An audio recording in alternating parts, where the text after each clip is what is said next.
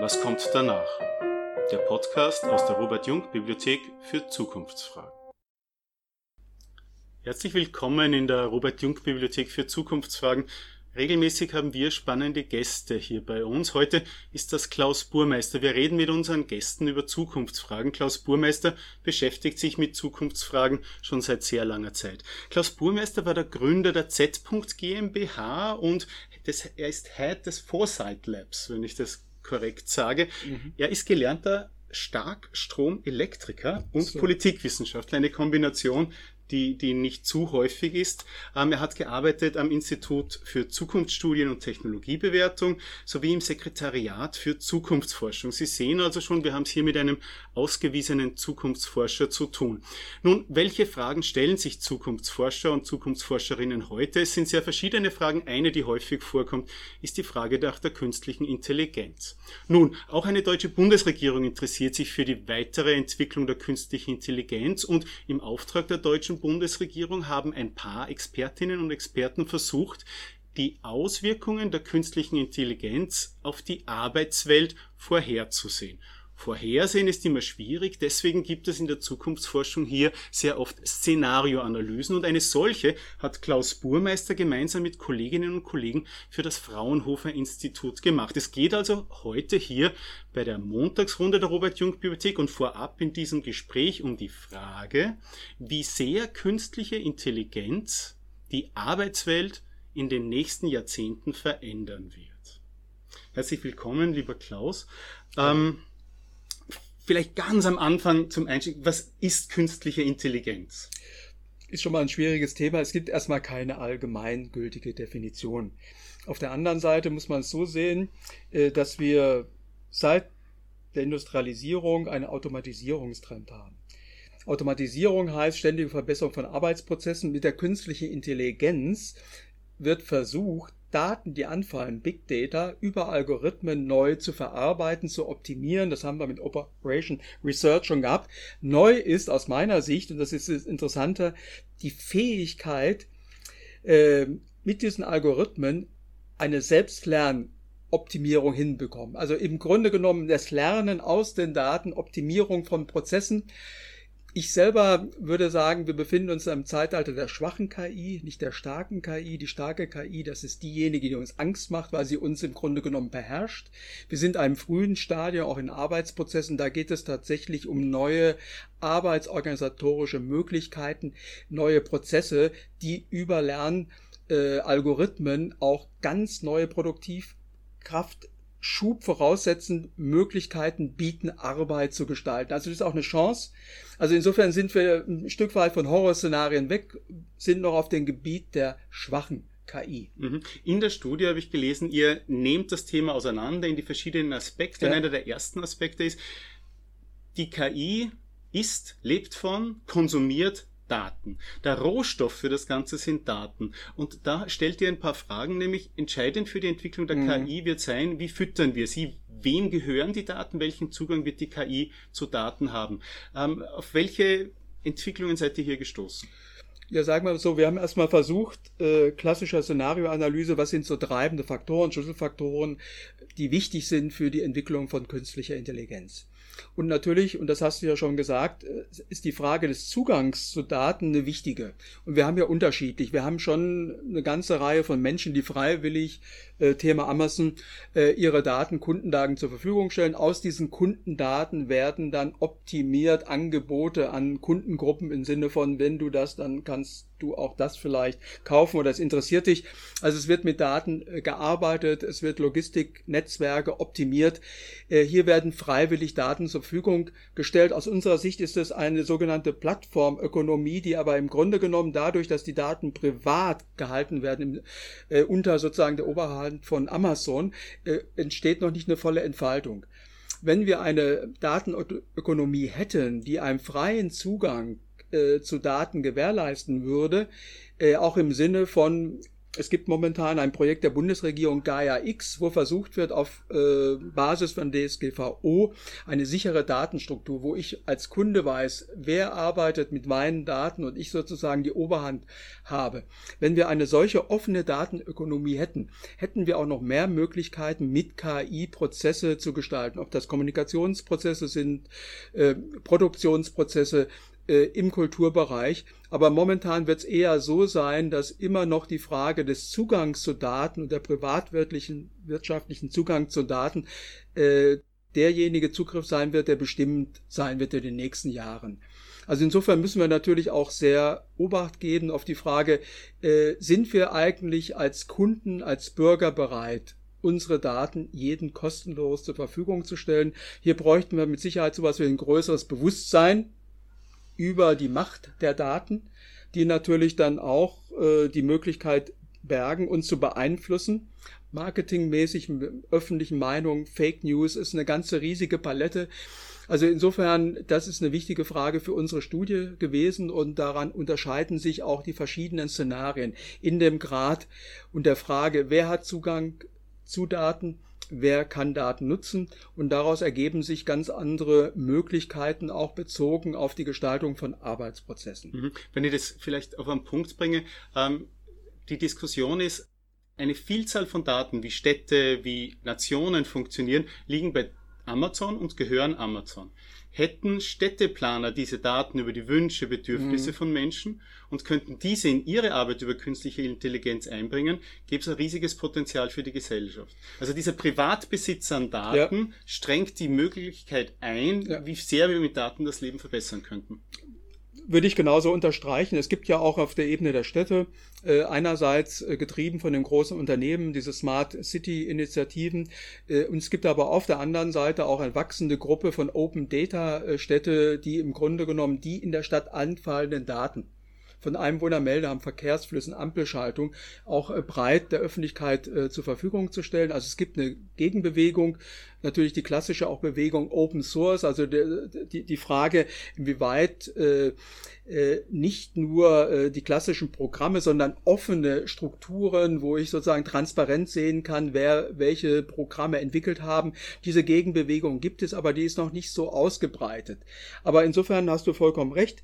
Äh, mit der zur, zur Verfügungstellung von Daten hätte ich auch die Möglichkeit, auf Stadtentwicklungsprozesse Einfluss zu nehmen im Sinne natürlich ganz klassisch äh, auf der Ebene vom Verkehr, von Verkehrsplanung, aber auch die Frage, äh, wo muss in der Stadt ein Einkaufszentrum sein, wie sind die Flüsse, wie ist Kulturangebote, äh, wie sind öffentliche Dienste, Services organisiert, ne, haben wir schon lange der Diskussion, aber immer noch ist es schwierig, da gibt's Barrieren, den Zugang, ob das jetzt ist, die Bereitstellung von Ausweisen, äh, Mülleimer, äh, Katasteramt, äh, mit der zur Verfügungstellung von Daten in einem transparenten, überschaubaren Rahmen könnte ich die Stadt anders organisieren. Und da steckt eine große Chance drin. Und ich hoffe auch, äh, die, die Diskussion gibt es, dass mehr Ansätze von Open Source und Open Data in das Bewusstsein auch der Entscheidungsträger einfließen. Mhm. Also die Arbeitswelt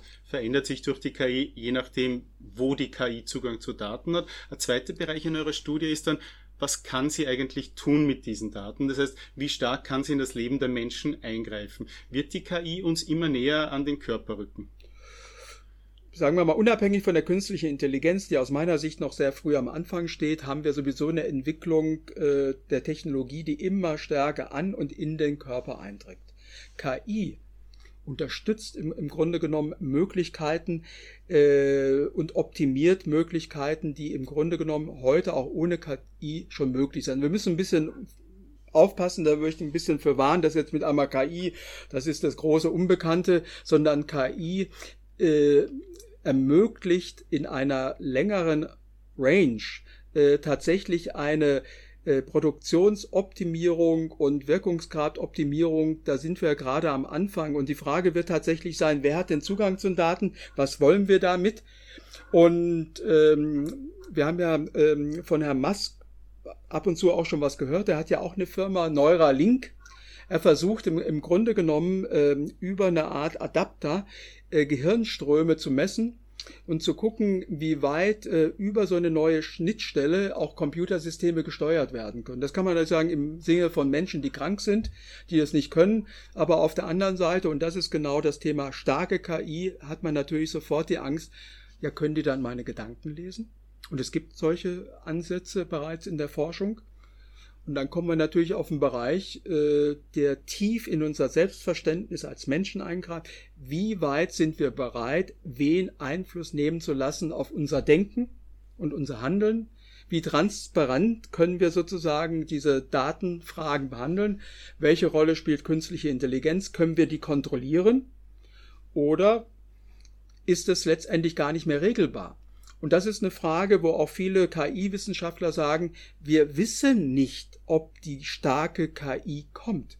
Wir wissen nicht, ob sie überhaupt kommt, ob sie in 20 oder 50 Jahren kommt, aber die Gefahr, die daran steht, eine sich selbst optimierende und nicht mehr zu kontrollierende Technologie, würde uns als Menschheit, als Gattung in Frage stellen. Und deswegen müssen wir uns heute darauf vorbereiten und gucken, wann könnte das passieren. Und dieser äh, Meinung hänge ich auch an. Wir müssen also uns vorbereiten und genau gucken, wie funktionieren diese Algorithmen, äh, können wir die kontrollieren, welche Me Mechanismen brauchen. Es gibt eine Technologie-Folgenabschätzung, reicht es? Und dazu gibt es äh, etliche Wissenschaftler weltweit, die versuchen auch das äh, zu bearbeiten. Und es gibt natürlich jetzt auch eine ganze Reihe von ethischen Kriterien, Transparenz, eben nicht sozusagen die totale Überwachung. Äh, und da muss man natürlich sehen, sind da die Gewichte gleich verteilt? Können wir wirklich die Technologie beeinflussen? Das ist eine offene Frage. Ich gehe erstmal so ran, dass momentan wir noch in der Lage sind. Wir müssen das sehr genau beobachten. Und da in dieser Phase sind wir in einer relativ frühen Phase. Und das ist ja auch die große Chance, dass wir in dieser frühen Phase versuchen, Weichen so zu stellen, dass wir nicht übermannt werden von der künstlichen Intelligenz, sondern auch Chancen äh, sehen, die drinstecken, auch im Sinne einer nachhaltigen Entwicklung, wo wir Energieströme, Ressourcenkreisläufe anders steuern können, optimiert ist eine offene Frage. Wir, wir müssen uns damit beschäftigen. Also ich würde sagen, äh, Maschinenstürmerei, sage ich mal als Stichwort, hilft nicht weiter. Wir müssen genau beobachten, was passiert, dranbleiben und auch gucken, wie können wir als Gesellschaft neue Kriterien, Richtlinien und Verhaltensweisen finden mit dieser neuen Technologie umzugehen. Mhm. Ich habe von dem Zukunftsforscher Forscher Tobi Ort das neue Buch gelesen. Er schätzt so ein, dass die künstliche Intelligenz in den kommenden 100 Jahren eine der größten Gefahren sind für die menschliche Gattung auf diesem Planeten, weil eine künstliche Intelligenz ja bald den Menschen überlegen sein könnte und warum sollte es nicht an irgendeiner Stelle dazu kommen, dass hier Datenkontrolle von der künstlichen Intelligenz ausgeübt wird. Klingt sehr weit weg, wenn du sagst, schwache künstliche Intelligenz wird das nicht so nahe sein. Ähm, jetzt aber die Kombination mit dem, wie wir Wirtschaft treiben. Wir treiben wirtschaftliche Investitionsentscheidungen in einer Marktwirtschaft dezentral. Die Entscheidungen werden an hunderten Stellen von mhm. Unternehmensführern und mhm. Führerinnen getroffen, je nachdem, wie sie konkurrenzfähig bleiben. Geraten Firmen unter Druck, werden sie neue Technologien einsetzen, um zu überleben oder um erfolgreich zu sein. Diese dezentrale Entscheidung, welchen nächsten technischen mhm. Schritt man geht, ähm, birgt das nicht automatisch die Gefahr, dass an irgendeiner Stelle gefährliche Formen der KI irgendwann im Sinn von Tobior tatsächlich in Umlauf kommen? Die Gefahr gibt es immer jede neue Technologie, fangen wir mit dem Buchdruck an. Der Bucher hat radikal sozusagen die Stände, bestimmte Form von Öffentlichkeit, von Herrschaft beseitigt. Äh, es gab sozusagen Anfang, das war im 18. Jahrhundert, äh, äh, ein, eine Diskussion über Lesesucht, wo sich sozusagen bürgerliche Schichten darüber auseinandergesetzt haben, dass Menschen zu viel lesen, vor allem Frauen, die bekommen ganz andere Gedanken. Äh, wir haben die Automatisierung im Sinne der Schlachthöfe, wir haben Ford T-Modell und entstanden ist eine Arbeiterbewegung, die im Grunde genommen Antwort war, um auf neue technologische Möglichkeiten der Automatisierung äh, zu reagieren. Und wir haben jetzt eine neue Technologie, deren Dimension nehme ich sehr ernst. Insofern ist eine Kritik auch immer notwendig. Aber auf der anderen Seite müssen wir doch auch positiv sehen, dass wir Institutionen und Reaktionsformen finden müssen, wie wir mit dieser neuen Möglichkeit, die auch Menschen gemacht wird, das ist ja nichts als Fremdes, wie wir damit umgehen können. Und äh, an dem Punkt, äh, glaube ich, sind wir. Und wir müssen einfach sehen, dass wir bei allen Technologien, du hast es kurz erwähnt, wir haben inzwischen eine Eingriffstiefe erreicht, die sozusagen äh, so tief geht, dass sie an, an so Gattungsverständnis geht. Und es geht nicht um KI, sondern wenn wir über KI reden, dann müssen wir gleichzeitig reden über neue bioökonomische Möglichkeiten. CRISPR-Cas9 ist gerade Nobelpreis bekommen. Die Optimierung sozusagen von, von Lebewesen. Also die Entwicklung geht weiter, die Verbindung von künstlicher Intelligenz und Bioökonomie. Es geht weiter. Wir, wir haben im Grunde genommen die Werkzeuge, tief einzugreifen in die Art und Weise von Organismen. Also wir haben ein Werkzeug Hand bekommen, mit das erfordert sehr verantwortungsvoll damit umzugehen. Auf der anderen Seite kann man auch sagen, ja, warum? Vielleicht mal später belacht, äh, Grippe, bestimmte einfache Krankheiten. Besteht auch nicht die Möglichkeit, als Menschen, dass wir sozusagen diese Möglichkeiten auch nutzen, um damit auch Leid äh, zu beseitigen. Das ist sozusagen immer die Kernfrage. Auf der anderen Seite bin ich nicht naiv. Es gibt sozusagen Herrschaftsinteressen und Mächtige. Und es gibt auch staatliche Interessen, die versuchen, diese Möglichkeiten, die sie in dieser Technologie stecken. Wir haben das Beispiel China, USA oder Europa als unterschiedliche Umgang jeweils mit solchen Technologien. Also ich bin nicht naiv, wir müssen also recht frühzeitig, und deswegen sage ich in einer frühen Phase, wir müssen gucken, welche Mechanismen, welche Form von neuer Gewaltenteilung sind möglich, um dieser Technologie Herr zu werden. Also an der Stelle befinden wir uns, ist ernst zu nehmen, aber wir dürfen nicht außer Acht lassen, dass bisher es immer gelungen ist, mit allen neuen Technologien auch umzugehen, äh, im Sinne auch eines Mehrwertes für Gesellschaft, für gesellschaftliche Prozesse. Und wenn wir heute sehen, Verkehrsströme, die weltweit sind, Produktionsprozesse, die weltweit disruptiv verteilt sind, äh, ohne sozusagen die, die Möglichkeiten mit Daten äh, so umzugehen, dass wir die auch im Sinne einer Ressourcenschonung einzugehen, schaffen wir wahrscheinlich ohne äh, diese Technologien auch nicht. Also ich hänge stärker sozusagen dem Chancenmoment nach, wohl wissend, dass wir sehr genau beobachten müssen und auch gucken, Kriterien finden müssen. Gibt es irgendwie einen Punkt, wo wir auch staatlich vielleicht oder gesellschaftlich eingreifen müssen? Also es ist eine schwierige Debatte, aber ich würde erstmal sagen, auch deswegen, weil wir die Entwicklung gar nicht aufhalten können.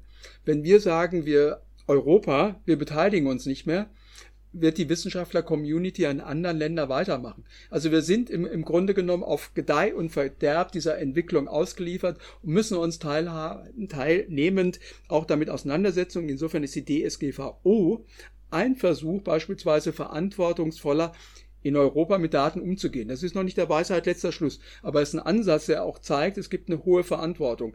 Und das andere auch nochmal zu sagen, der Bürger und der Konsument, wir können nicht einerseits klagen und geben bereitwillig alle unsere Daten ab, auch über Social Media. Also hier muss es natürlich auch im Sinne eines Bewusstwerdungsprozesses eine andere Haltung geben. Es wird nie allein die Aufgabe eines Staates das ist ja überfordert sein können, äh, hier dem Einhalt zu gebieten, sondern das muss in eine Interaktion zwischen Zivilgesellschaft, Bürgergesellschaft, Staat und auch letztendlich die Chancen, äh, die, die man daraus erhält, offen mit Daten umzugehen, könnte ja ein Argument sein für Unternehmen. Ja, wir zügeln uns und erhalten dadurch einen Zugang zu Daten für eine bestimmte Nutzungsform. Also hier auch neue Agreements zu finden zwischen Staat, Unternehmen und Zivilgesellschaft. Das ist sozusagen die große Aufgabe, vor der wir stehen. Mhm. Wir haben jetzt sehr weit in die Zukunft geschaut, welche großen Probleme für die Menschheit entstehen könnten aus einer KI.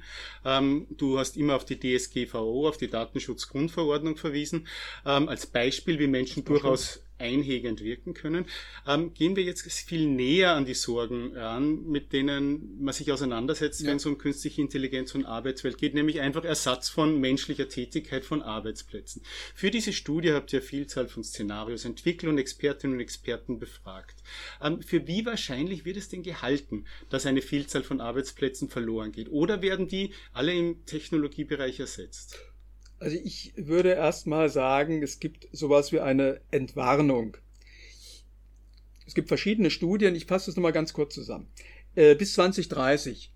Äh, es gibt eine Szenariostudie vom IAB, Institut für Arbeit, und Berufsbildung, vom ähm, der Agentur für Arbeit, beteiligt viel, viele andere Forschungsinstitute.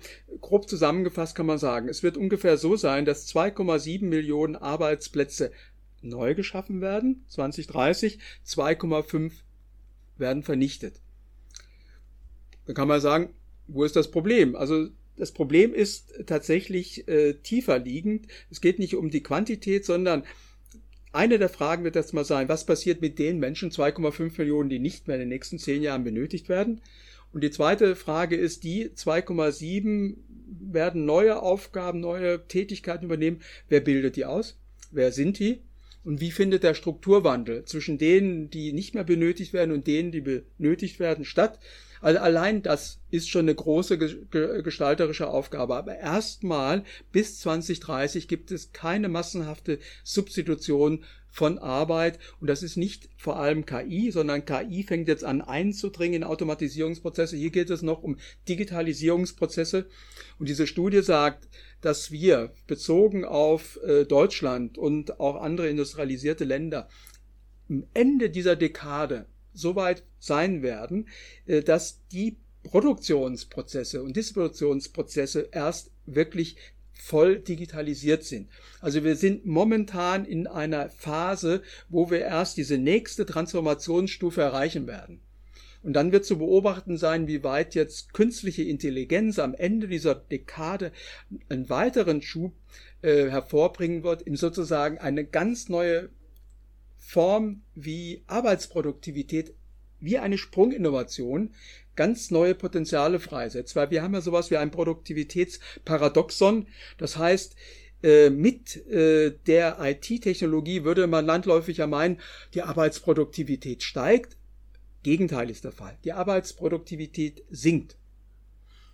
Es gibt verschiedene, die dann sagen, ja, sie sinkt deswegen, weil die Potenziale, die Möglichkeiten noch gar nicht erschöpft sind. Und das passt dann zusammen mit den Ergebnissen der Studie. Wenn sozusagen die Digitalisierungsprozesse am Ende der Dekade erstmal voll die Produktion durchdrungen haben, dann habe ich auch neue Möglichkeiten der Gestaltung von Arbeit. Und wenn dann noch KI dazukommt, dann äh, ist natürlich die Frage, was heißt das dann? Also momentan erstmal für die nächsten zehn Jahre keine Entwarnung, sondern der Strukturwandel von Berufen und Tätigkeiten ist eine große Gestaltungsaufgabe. Und parallel müssen wir gucken, als Gesellschaft, auch als Wirtschaft, welche neuen Möglichkeiten gibt es. Und auch hier würde ich sagen, das ist eine gesellschaftliche Aufgabe. Warum sollen wir denn nicht Arbeitsprozesse produktiver gestalten? Wir wollen doch niemanden zwingen, acht Stunden zu arbeiten. Äh, sondern es geht doch darum, dass wir äh, eine Gesellschaft entwickeln, die sozusagen relativ äh, weit entwickelt ist, die aber mit der entfalteten Produktivkraft auch die Möglichkeit eröffnet, Gelder anders zu verteilen, andere Sozialversicherungssysteme zu generieren, wo es vielleicht sowas gibt wie ein Grundeinkommen und wo andere Aufgaben außerhalb von der Produktion erfüllt werden können im Bildungsbereich, im sozialen Bereich. Also wir müssen sehen, dass diese Möglichkeiten auch eine Befreiung von Arbeit beinhaltet kann, auch eine emanzipatorische Kapazität in dieser Entwicklung steht und wir uns dann fragen müssen, warum denn, für was wollen wir unsere Fähigkeiten und Tätigkeiten einsetzen? Also es ist eine schwierige Diskussion. Wir müssen einerseits gucken, dass natürlich mit Arbeit immer noch verkoppelt ist die Teilhabe an Gesellschaft, finanziell und sozial. Und wir sind jetzt in der Phase, wo wir diese ganze mit der Industriegesellschaft eingeworbenen Routinen weiterentwickeln müssen für eine gesellschaftlich neue Formation, wo wir vielleicht weniger arbeiten, aber trotzdem diese Gesellschaft immer noch aktiv gestalten mit neuen Formen der sozialen Absicherung und Teilhabe, damit ein demokratisches Grund- und Gemeinwesen weiterhin erhalten bleibt. Und darin spielt dann eine technologische Entwicklung auch eine Rolle, aber wir müssen wegkommen, allein nur von Betrachtung der Produktiv. Wir müssen das eine gesamtgesellschaftliche Aufgabe weiterdenken über den Arbeitsprozess hinaus. Mhm. Ähm, Klaus Burmeister, herzlichen Dank. Wir werden jetzt in einem Zoom-Raum in der Robert-Jung-Bibliothek mit Klaus Burmeister und ungefähr 80 Gästen weiter diskutieren zu diesem Thema. Wenn Sie einmal dabei sein wollen in Zeiten wie diesen in unserem Zoom-Raum, in Zeiten, die hoffentlich bald kommen, auch wieder vor Ort, schauen Sie auf die Homepage der Robert-Jung-Bibliothek www.jung mit gk bibliothek.org. Das nächste Mal wird an deiner Stelle, lieber Klaus, Eva Linsinger sitzen. Eva Linsinger ist die Innenpolitik-Chefin des Profilmagazins und ich werde die Frage stellen, wie schaut's aus mit Qualitätsjournalismus heutzutage? Hat auch einen kleinen Aspekt der KI, den wir dort ansprechen mhm. können, denn auch journalistische Texte können von künstlichen Intelligenzen mehr oder weniger gut bereits erstellt werden. In diesem Sinn, schönen Tag. Was kommt danach? Der Podcast aus der Robert Jung Bibliothek für Zukunftsfragen.